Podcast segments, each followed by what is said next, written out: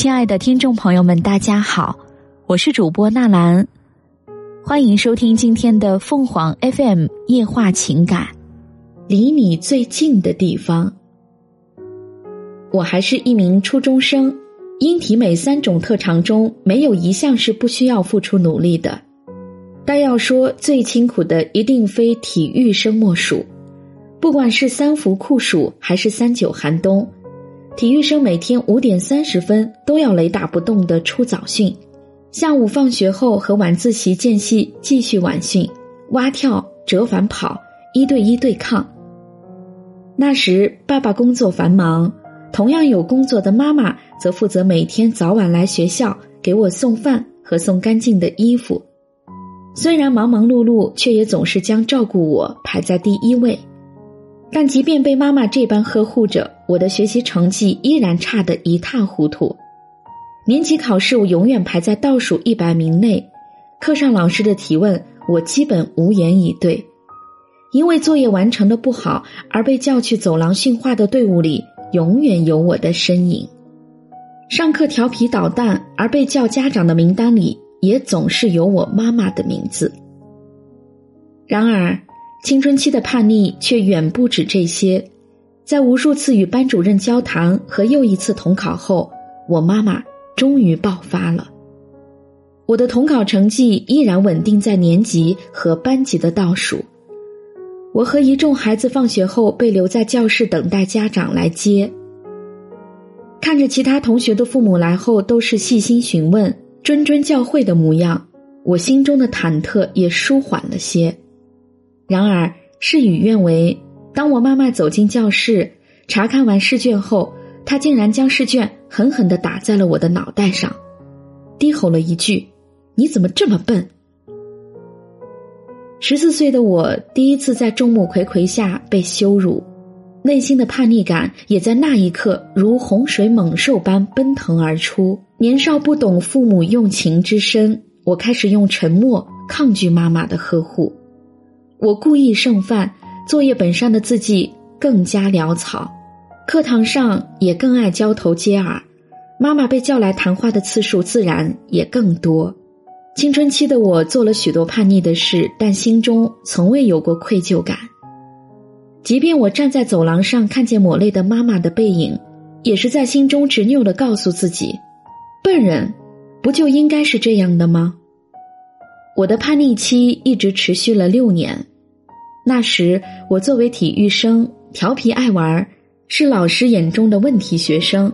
全班一共六十五名学生，课业本就繁重，老师精力有限，为了不影响其他学生的成绩，按照排名把我的座位安排到了最后一排。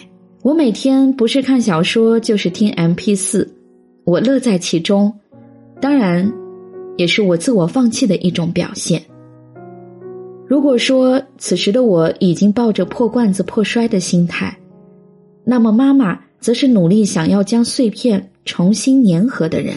知道我喜欢看小说，妈妈送了我一本《钢铁是怎样炼成的》。我英语基础差，妈妈就花钱请课外一对一的辅导老师，从最简单的音标教起。数理化学不通，他就给我报补习班，怕我在外面学到坏习惯。他总会出现在补习班的后门处，翘首探望着我。妈妈希望我更好，我却将这殷切期盼看作是监视。高三生涯眼见接近尾声，我和球队队友一起奔赴省会济南参加高考体育特长统考。妈妈特地请假一周前去，在陌生的城市中，妈妈找宾馆、找餐厅，给我买补充营养的运动饮料。三天的靠实力，妈妈无微不至的照顾我，我的篮球统考成绩却意料之中的失利了。之所以说意料之中，是因为我太清楚自己在初中、高中六年练篮球的时间里，并没有用心练习，而是在浑浑噩噩的混日子。回程的大巴车上，我与妈妈皆沉默不语，尴尬的气氛令我内心极其拧巴。那时。我才真正体会到，曾经我对妈妈的冷漠是那样令人心寒而不安。彼时相邻而坐，内心却有如万水千山阻隔。都说打是亲，骂是爱。站在十八岁青春期尾巴上的我，有生以来第一次希望妈妈骂我一顿或打一巴掌。而我也是多年后才明白，当时内心拧巴的那种感觉，其实正是对妈妈的内疚。那一年的盛夏，我是在查询到高考成绩二百六十五分之后的惊慌中度过的。这样的分数注定上不了大学，因此我被调剂到曲阜一所私立的职业学校。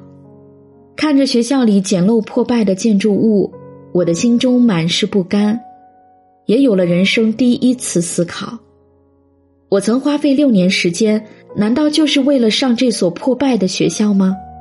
我才十八岁，往后的人生难道还要继续混下去吗？站在身后的妈妈看出了我的迟疑，开口道：“回去复读吧，明年再考，爸爸妈妈给你交复读费。”我扭头看着鬓角有些白发的妈妈，很感激她看穿了我的内心，更感激她的支持。从曲阜回程的大巴车上，我与妈妈并排而坐，一如当初从济南回家的场景。不同的是，这次妈妈一直在开导我。她说：“世上的事情没有你能不能做到，只有你想不想做到。”带着妈妈的这句话和三千六百元复读费，我弃理从文，走进了复读班的队伍中，和许多不甘心的复读生一起，再次为自己的人生奋力前行。深知自己的学习基础不好，我便给每一门学科都配上了一本笔记本，正面记重点。反面记试卷错题，睡前温一遍。晚上十一点后，妈妈回来催我睡觉。为了对得起妈妈的支持和三千六百元的复读费，我会在妈妈离开后，偷偷开着手电筒，躲在被窝里背冗长的历史题。如果说从小学到高中，别人家的孩子都是努力了十二年，那么我所有的努力和认真，则是用在了复读的这一年。而努力也真的有回报。这一年，我的高考成绩大幅度提高，我最终被一所本科院校录取。大学四年，离家千里，早已结束叛逆期的我，长大成熟之余，越发想念我的爸爸妈妈，每晚都要跟他们通电话撒娇，才肯作罢。那时，虽然彼此分隔在两座城市，我与爸爸妈妈的心。却紧紧贴在了一起。所以大学一毕业，我便回到了家乡，找了份普通的文职工作，守在了父母身边。而当年妈妈送我的那本《钢铁是怎样炼成的》，一直摆放在我办公桌的一角。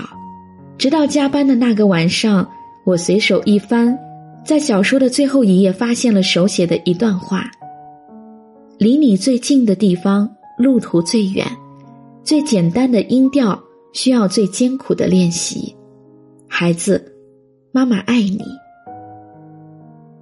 时光牵引思绪，回忆拨动心弦。我匆匆写完报告，开车回家，一路上内心紧张又激动。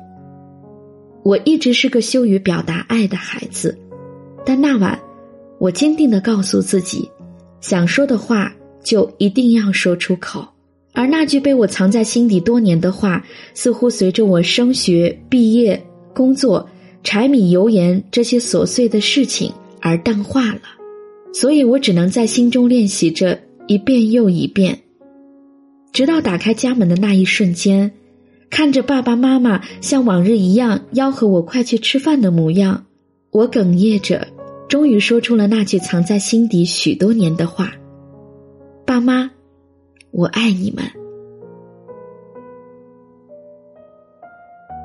听众朋友们，无论你是开心还是难过，不管你是孤独还是寂寞，希望每天的文章都能给你带来不一样的快乐。你也可以关注我们的微信公众号“情感与美文”，收听更多内容。我们下期再见。